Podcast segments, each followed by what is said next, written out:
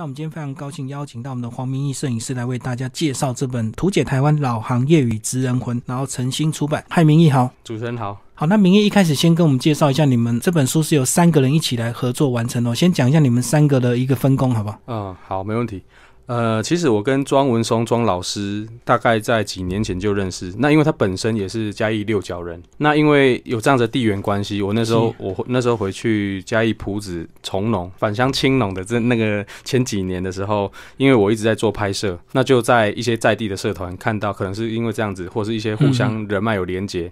这个庄老师他就看到我的作品。那他就跟我互动，但是当然他那时候大家工作忙啦，就偶尔可能发个讯息啊，看看彼此的动态。后来有一次他出了一本书，那就也很也很开心，他就拿给我啊，送给我。嗯，然后我那时候我也有独立出本一本书，第一本的我自己的第一本书，那他有订阅，我就我们就变成稍微好一点的朋友。嗯嗯。后来大概过了一阵子，大概去年还前年的时候，他就介绍我说，哎，有一个工作就是想要请我来做协助拍摄这样子。嗯。哦，所以这本书的缘分是从这样子来的，因为我之前就一直在拍我们嘉义的，呃，应该说台湾的这个传统产业或是百工技师匠师，我本来就有自己在收集。嗯。那刚好。呃，也是因为这样子，这个庄老师他才呃呃跟出版社提这个想法，然后我们一起来完成。那至于说这个林山老师的部分，我就比较没有直接接触这样子。那其实这本书是图解台湾系列，所以相对来讲，这个照片跟图片也是非常重要，对不对？是。所以一定要请一个非常专业的摄影师哦。这也许是跟着随队去采访，也许是那个单独另外再把他这个行业的一些比较特别的步骤或者是一些美感，一个照片一个照片拍的非常清楚，给我们读者，让读者透过照片能够比较清楚知道这个老。行业到底珍贵在哪个地方？这样，这二十个行业你过去有没有接触过？其中有几个有拍过啊，或者是说有拍过类似的其他的老师，对，但是很多是这次的算是收获啦。对，所以我其实也蛮感谢这一次的这个机会，然后让我可以也可以很直接跟师傅有一些近距离近距离的这个访问或是拍摄这样子。嗯嗯，对。那你们的合作模式是这个书稿出来之后，你去先阅读书稿才知道要拍什么，还是说一同过去这样？呃，其实一开始的构想是呃，我跟作者。老师一起，我们一起去访问，可能在利用他访问的过程中，我在做一些拍摄。对。但后来其实大家的时间都非常的不太好约，嗯，包括师傅他有些可能现在老行业嘛，有些不是每天都有做，有些时间不好拿拿捏，所以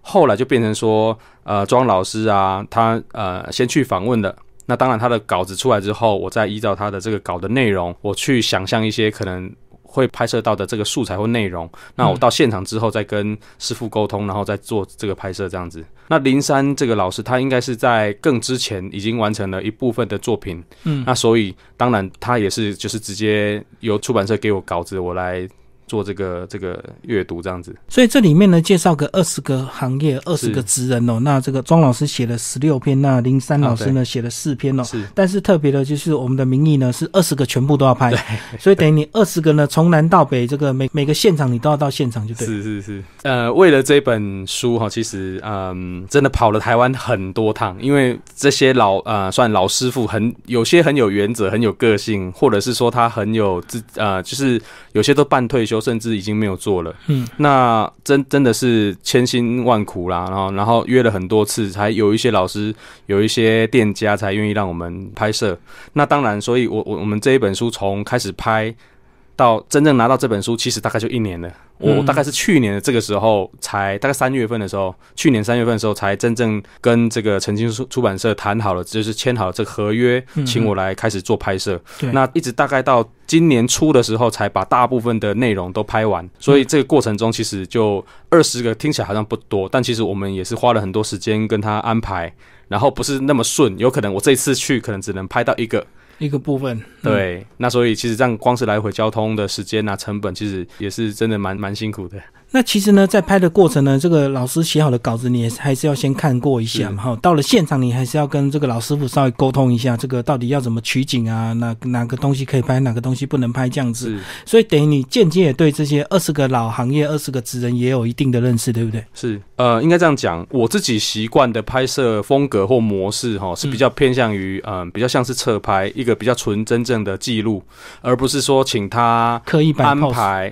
那个不是我的本意。但是这二十个师傅其实有一部分是没有工作的状态，嗯，那有一些是我们刻意跟他说，哎、好，那他啊，譬如说他可能下个礼拜二有工作，我们就赶快礼拜二赶快去拍。对，那有一些是真的没有办法，可能就是请他模拟，或者是说请他展示。所以其实大部分都是很真实的状况下，我们、嗯我在现场，我觉得我我看了场地之后，我看了这个内容，我跟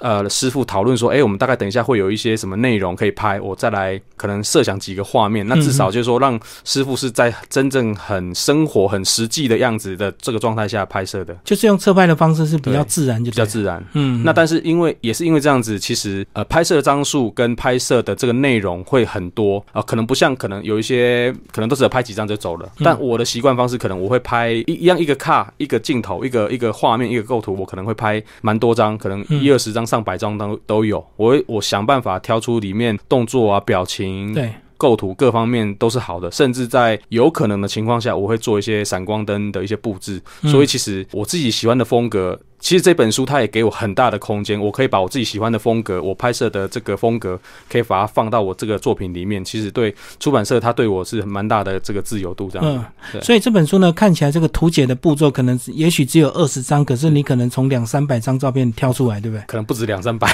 其实我觉得编辑比较辛苦啦，因为文清哥编辑的这个部分，可能我提供他非常多照片，嗯那当然他文笔啊，跟他整个编排真的是让我非常非常感动，因为我只有提供照片，庄老师、林林老师只有提供文字，对，但没想到经过这样子的一个结合，在这个编辑啊、出版社的这个努力之下，它的整个呃整个阅读是非常舒服，内容很充实，而且又很有意义哦，不是只有照片这么的简单，它还配合图文说明。其实我觉得这个是我看到这个书之后，我我发觉其实拍是一种一回事。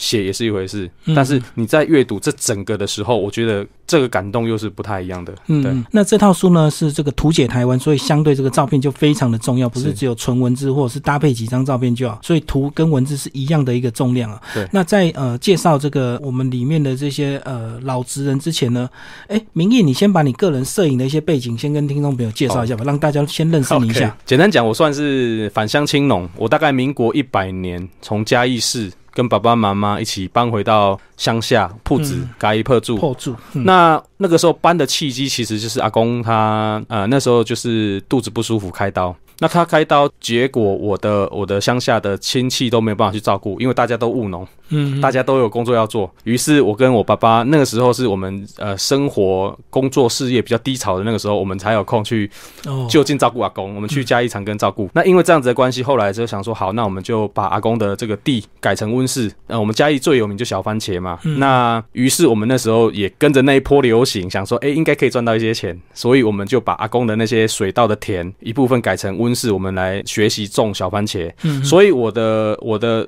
算是说我回去乡下的这个起因是这样子。那也为什么会拍照，是因为我回去之后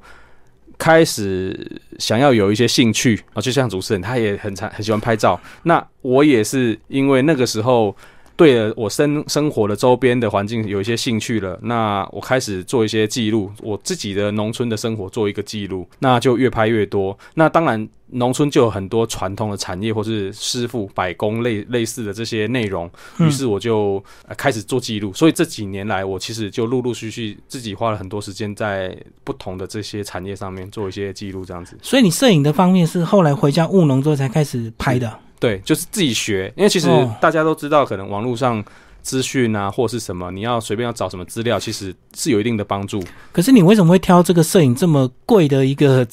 兴趣？其实，嗯，因为它真的是设备要啊设备花不少钱呢、设备当然是已经这几年来有数位化，其实有比较普遍的啦。嗯我我们不是在底片那个年代啦，嗯，我开始接触的时候已经是比较几万块，可能十万块以内就可以有一套还可还不错的设备了。嗯所以在大概民国一百零几年的时候，其实那个时候开始做这个影像的时候，当然家里也很体谅我啦，我就自己用自己的的时间或是闲钱，当然是有一些需要花费，但是整体上的这个我觉得还蛮值得投资的。哇，我以为你是本身是摄影本科，所以后来这个务农之后才开始拍，结果你是真的从头开始的。是，就是回去之后，因为农夫的生活其实很单纯，要么不是田里，要么不是家里，嗯，生活圈很小的，很很有可以说是有一点比较有一个局限范围，生活圈比较小，所以我就自己找乐子，自己找生活，找兴趣。于是，在那个时候找了一个出口，就是我开始记录我的生活，我的我每天的工作，想办法想要销售自己家里的农产品。哦，那也因为这样子的关系，我就开始投入。那慢慢投入，慢慢摸索，就有兴趣，然后就越来越玩越深。那但是你拍到不知道拍什么东西的时候，啊，乡下什么最多？老人最多嘛，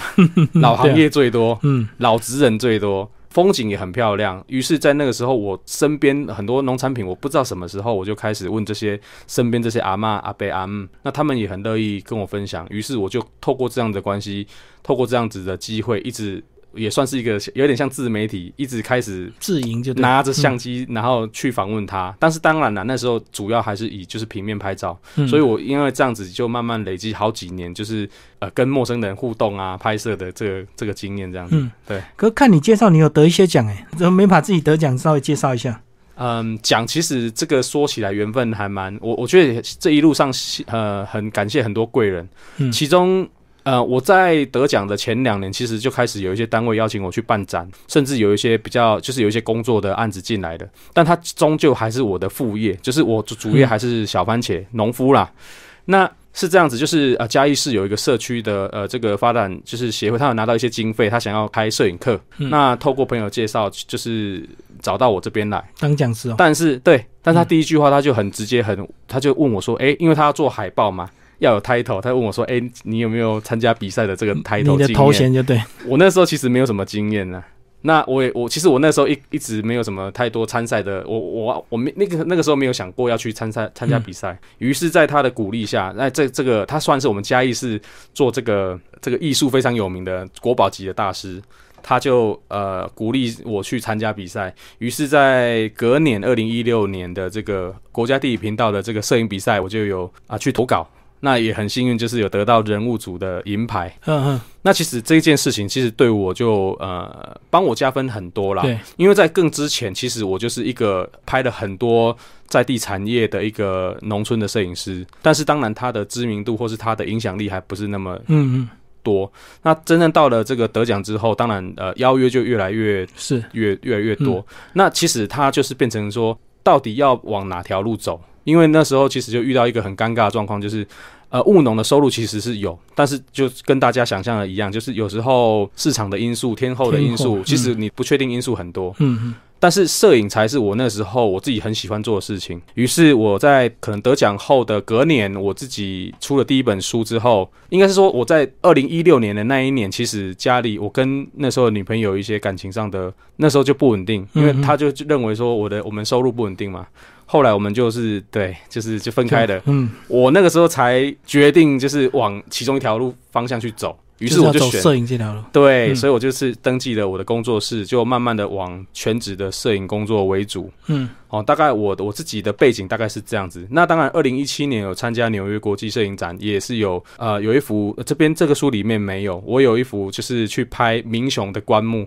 那个时候有棺木的，就是做棺材的，嗯，它其实是一个非对，嗯，那我就是拍了相关的题材，我把它啊拿去展览，然后有得到一个还不错的这个这个奖，这样子。啊，大概是我这几年的，所以这个呃参赛的这个算是这一路上我遇到很多的贵人呐，参赛也是其中一个。然后还有出版，好像这一次的这个出版的这个机会也是对我来讲也是帮助很大。不过这么多年，你这个在嘉义这个拍了很多这个老农或者是老行业的经验，应该对这次出书有帮助，对不对？因为你就马上能够比较快抓到一些人物的一些重点。是因为其实我一直在拍这些所谓的这个以人物为主，以以这个他的呃工作为主的一个。结合他的人物的影像跟他的工作的场景，其实是我一直很喜欢，而且他也非常有人物的魅力。他有一个，而且又可以描述说你在做什么事情，你的这个你投入的这个事业。所以其实我一直在拍，我也很想要持续接触白宫的题材，甚至我那时候就梦想说，哎。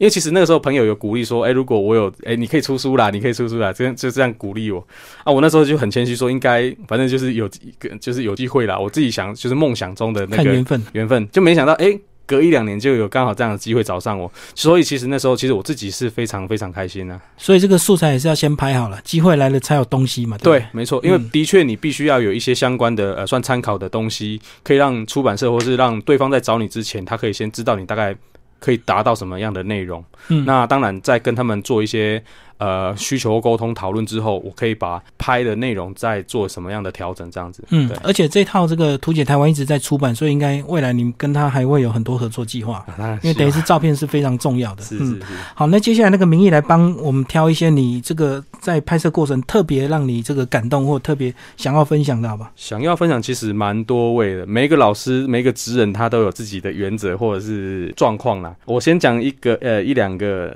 我现在马上想得到的，其中有一个是县西的智谷。哎，那这个县西智谷这个老师啊，他其实也算是网络红人呐、网红，因为哈，在过去几年，在这个摄影协会啊，或是说摄影团、外拍团很流行的那个年代啊，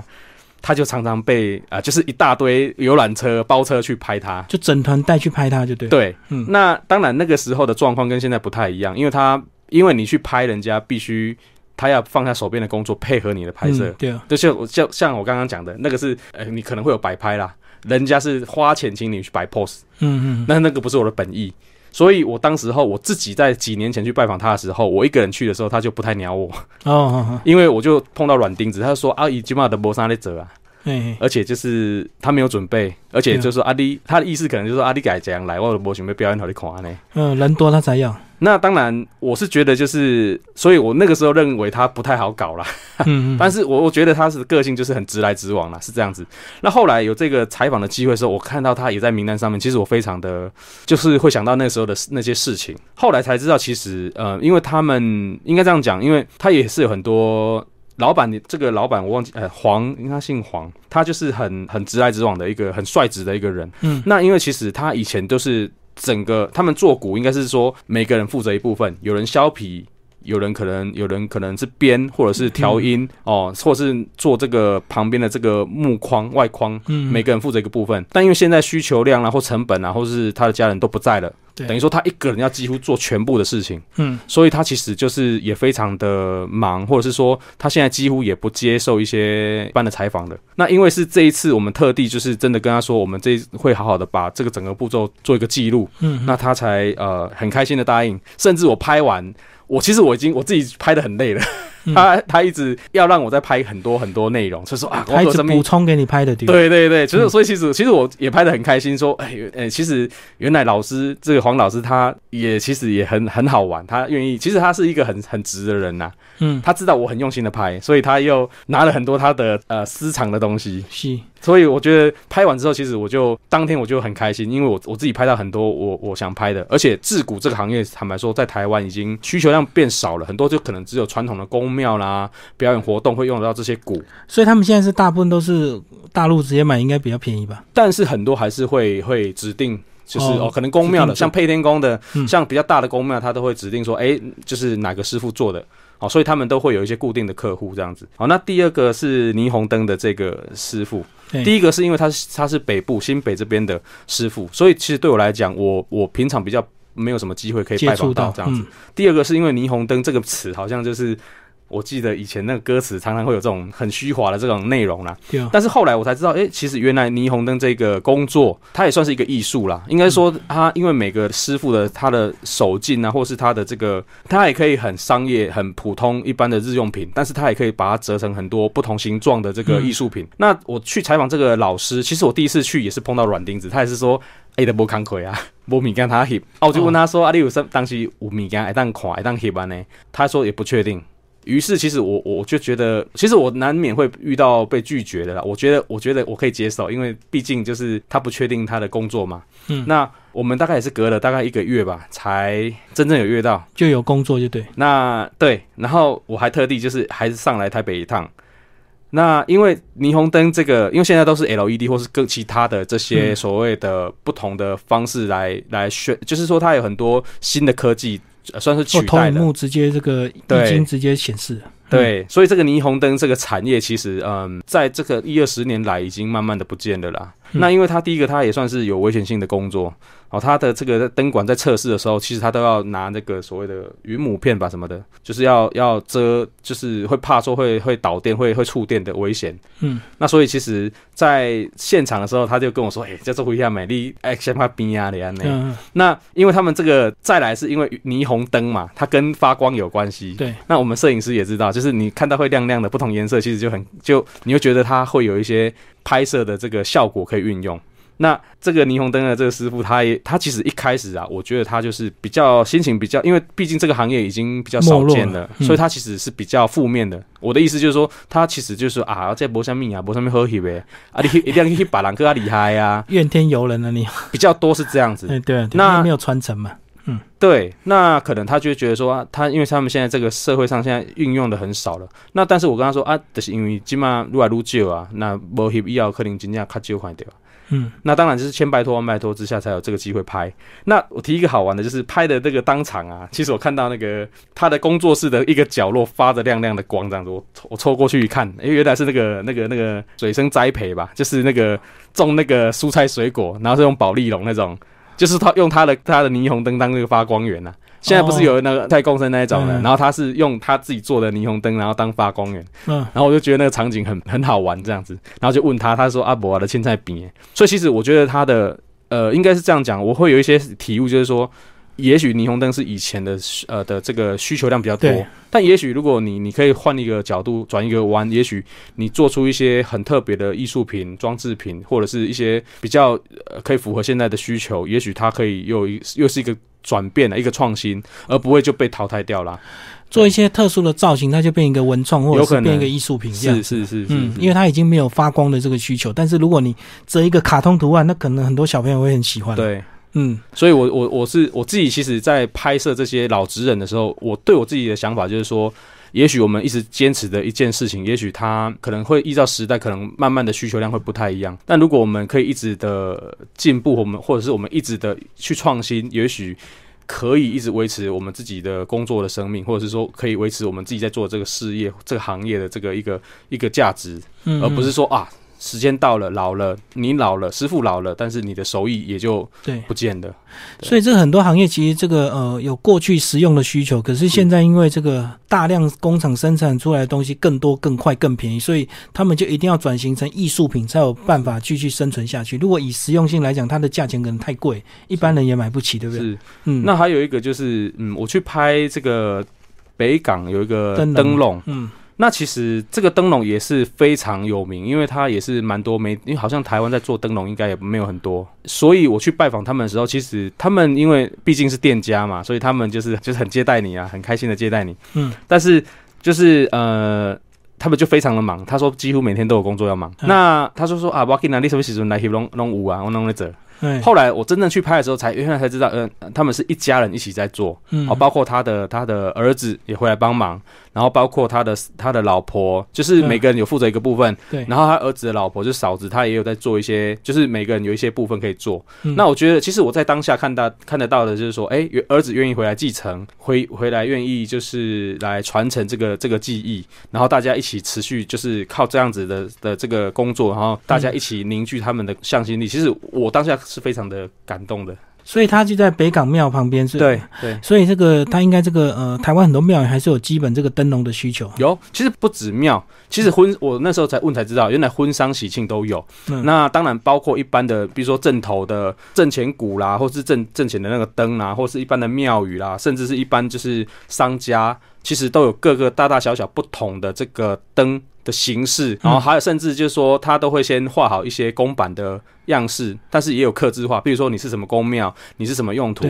他跟他或者说，哎，你要写什么字，他才写上去这样。哎，那它是纸灯笼，它那个纸面会不会容易破？他们其实都有上这些保护的涂层。那其实另外一种就是说，他们其实有另外一种，是不是完全都是手工？有一部分是已经是半成品，来的时候已经骨架已经好了。嘿嘿那他只是负责，他只是负责画上去而已。对。对，所以其实现在演变，它也有一些呃不同的产品出来了。当然，还是有很传统的这个类型。对，嗯，有手工编的，也有机器先帮你把骨架先组好的。是是是，嗯嗯。好，那接下来这个呃，嘉义应该还有一个你也非常熟悉，就在对对那个布袋戏那个布景的那个。是这个老师，我也是大概，因为他也是嘉义溪口嘛，在民雄隔壁而已。对，所以其实大概在三四哦，可能不止哦，四五年前那时候我在拍这个船产的时候，这些百工的这个，我那时候就知道他有在拍，而且他的他的这个布景很特别，是他有用这个荧光的涂料，所以他的。一般的那个一般的这个戏台啊，或者是一般的这个我们看得到这种这老的这种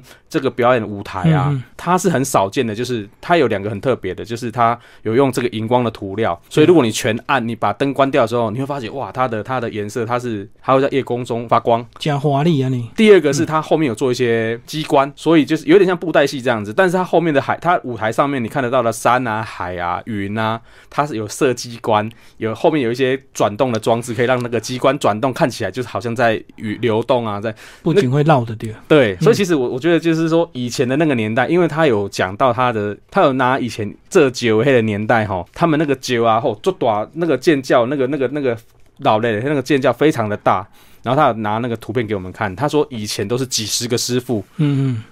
一起工作把它做起来，但现在的这个需求量减少了，现在也没有这么多师傅了，所以它就是现在的这个这个布景的这个搭建的这个需求量也慢慢的，它现在比较多就是以以教育啦，教学。有一些在地的，现在很多课纲都会编一些在地的文化或是在地的产业，一些小朋友，所以他就会利用，对他会利用这样子的这个机会去传承、去分享他。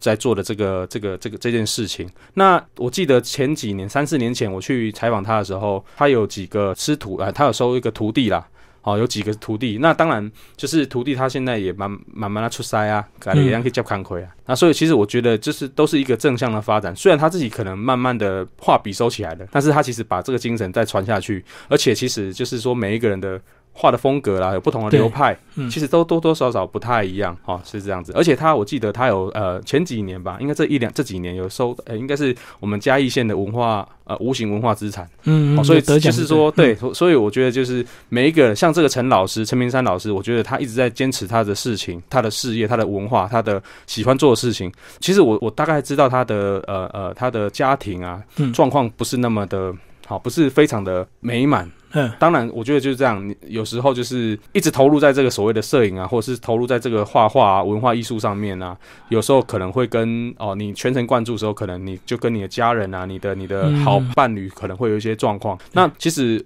对我来讲，呃，我觉得艺术它的确就是一直琢磨这个艺术，当然它就会发光发热啊。那有些人他就很一直坚持，我觉得陈老师他就是非常坚持他自己想要做的事情。这样子嗯嗯，就有点偏执啊，你嗯，艺术家一定要是啊是啊。那其实这本书总共里面有二十个行业，二十个职人。那听众朋友有兴趣可以找这本书来看。到最后时间关系，我们来再来介绍一个最后一个，我觉得个人呃特别想请明义来介绍，就是 Q 骨塞啊，真的帮人家捡骨的那种师傅。呃，这 Q 骨人哈，其实我我那时候拿到资料啊，蛮好玩的，因为那个名片上面好像没有地址啊什么的。然后然后我记得我就是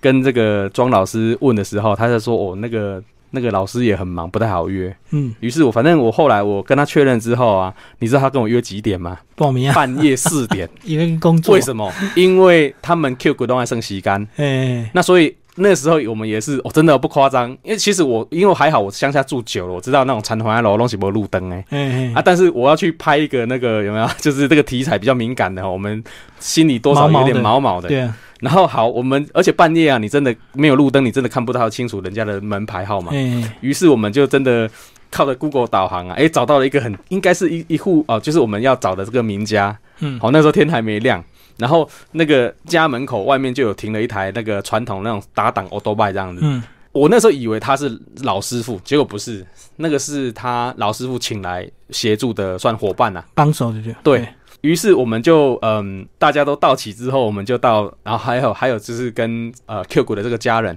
嗯，就是一起到这个这个先去拜拜，再到这个墓地，嗯，那其实他第一个就是说内容当然是很，我自己是没有什么，我不会害怕啦，因为我觉得这个是尊重一个行业一个专业一个我们对。呃，王者或是就是我觉得是一整个家人的的这个很重要的事情，嗯嗯，好，所以其实那个时候我拍完之后，也有跟呃 Q 股的这个家人吴家人哈吴姓家人，他们我们也是当成朋友，我也把照片分享给他。嗯嗯，那其实我觉得这个 Q 国的这个师师傅啊，他其实因为他一直我觉得是做功德，所以他就是他跟他的老婆啊，就是这样辛辛苦苦这样子一路这样走过来。然后我记得他现在也有儿子在帮他，嗯，慢慢的继承这个家业。对，那他其实现在也慢慢的变成一个管理的角色、安排的角色、调度啊，你的对他其实现在坦白说，他现在也不是他可能现在都穿西装打领带比较多了，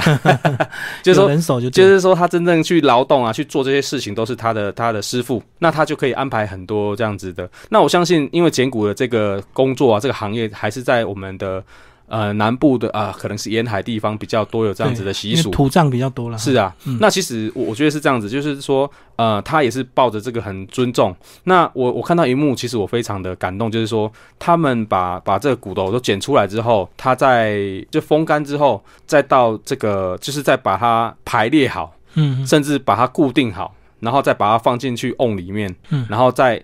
他们有个头骨嘛，所以就是在用红笔呀，在画把他的这个容颜画出来，然后整个放到这个这个瓮里面，然后再把它送到这个宝塔里面。其实我觉得各行各业啊，应该是说，我相信这样捡骨在我们现在人的这个，应该想都不会想要做这个行业啦。那我觉得它都算是都算是这个，就是回馈或是。或者是跟，就是说，它都是一个可以积德积福的这个行业啦。所以，其实我在旁边看的时候，我都觉得说，如果真的，其实我觉得就是说，助人啊，或是平常帮助人啊，我都我觉得都是说，帮助王者也好，帮助人，我觉得都是很大很大的这个这个功德。嗯，好，所以他给我的回馈其实说，哎，如果我们拍照，或是我们做我们的事业，可以帮助到更多人，其实对我们来讲，它也是一个也是一个功德。所以，我的我学习到的就是。呃，慢慢的可以有这样子的一个可心，好，可以去分享、去回馈给更多人这样子。对啊，要选择这个职业，除了这个赚钱之外，另外这个当然要有一个很强的一个回馈的心啊，不然一般人不愿意做这个工作。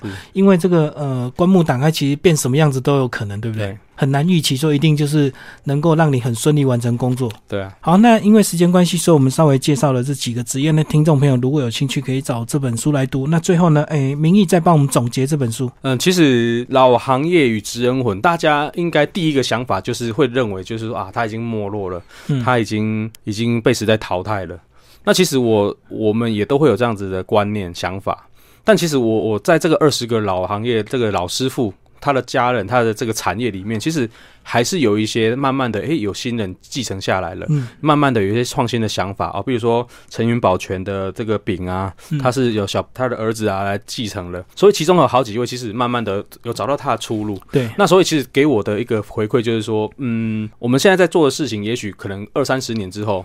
哦，包括摄影也一样，现在 AI 太强了，以后可能被取代掉了，所以我们必须要有一个一个意识，就是说，不管我们在做什么事情，未来还是要一直持续的想要有自己的作品风格，或者是自己的创新。好，就像 Apple，它也是需要一直创新。对，那所以我觉得老职业、老行啊、老行业啊、职人，其实内容这些师傅他们都是做了五六十年以上，一辈子在做的事情。那我觉得很很感激他们这样子的付出，他们的执着跟专业。但同时，我觉得因为现在的社会在一直在变化，应该要有一些呃想法，你可以一直每年有一些新的一些改变，也许才能够延续这样子的行业的生命，或者是说家人愿意来继承这样子的工作。好，今天谢谢我们的这个呃这本书的摄影人黄明义为大家介绍《图解台湾老行业与职人魂》，然后是由诚心出版。好，谢谢。